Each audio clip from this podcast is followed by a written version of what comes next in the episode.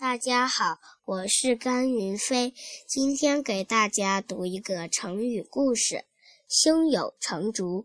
宋朝有一位画竹子的名家，名叫文与可，他画的竹子十分传神。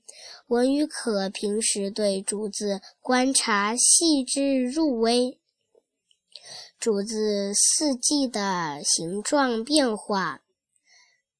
在阴晴雨雪天，竹子的颜色、姿势又是什么样？在强烈的阳光照耀下和在明净的月光映照下，竹子又有什么不同？不同的竹子又有哪些不同的样子？他都了解得一清二楚。时间长了，文宇可闭上眼睛。